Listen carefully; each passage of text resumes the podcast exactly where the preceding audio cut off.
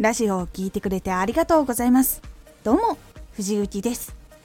毎日16時19時22時に声優だった経験を生かして初心者でも発信上級者になれる情報を発信しています。さて今回は毎日のラジオで何か一つ新しいことはあるか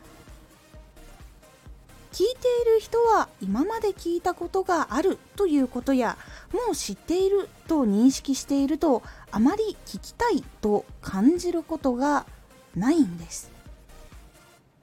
毎回のラジオで何か一つ新しいことはあるか。忘れていたり確認したいとか知りたいと感じることがないとどうしても価値を感じにくくなってしまうからなんです。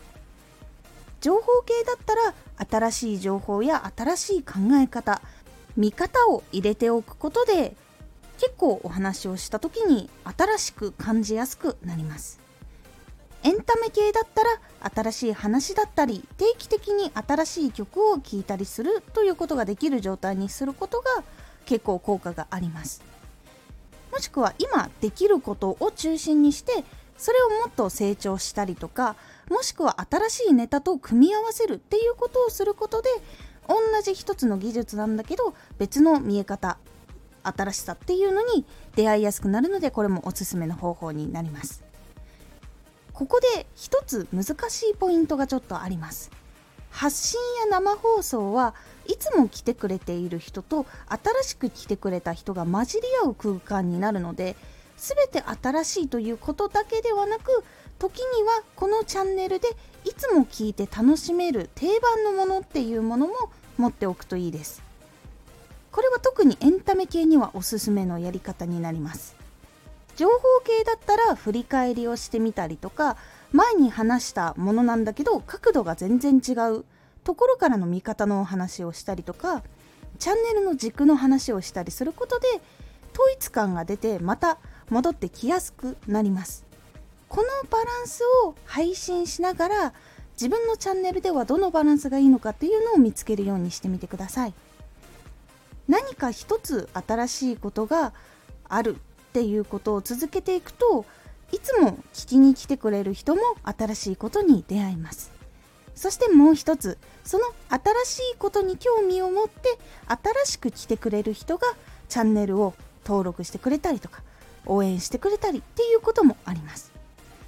なので結構いろいろいいことが多いので是非どちらも試してみるようにしてみてください。今回のおすすめラジオ。人は情報や言葉の質を誰が言うかで測る。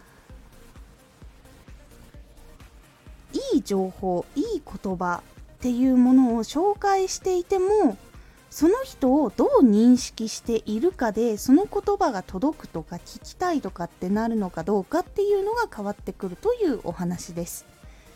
このラジオでは毎日16時19時22時に声優だった経験を生かして初心者でも発信上級者になれる情報を発信していますのでフォローしてお待ちください。毎週2回火曜日と土曜日に藤雪から本気で発信するあなたに送るマッチョなプレミアムラジオを公開しています。有益な内容をしっかり発信するあなただからこそ収益化してほしい。そして多くの人に聞き続けられてほしい。毎週2回火曜日と土曜日。ぜひお聴きください。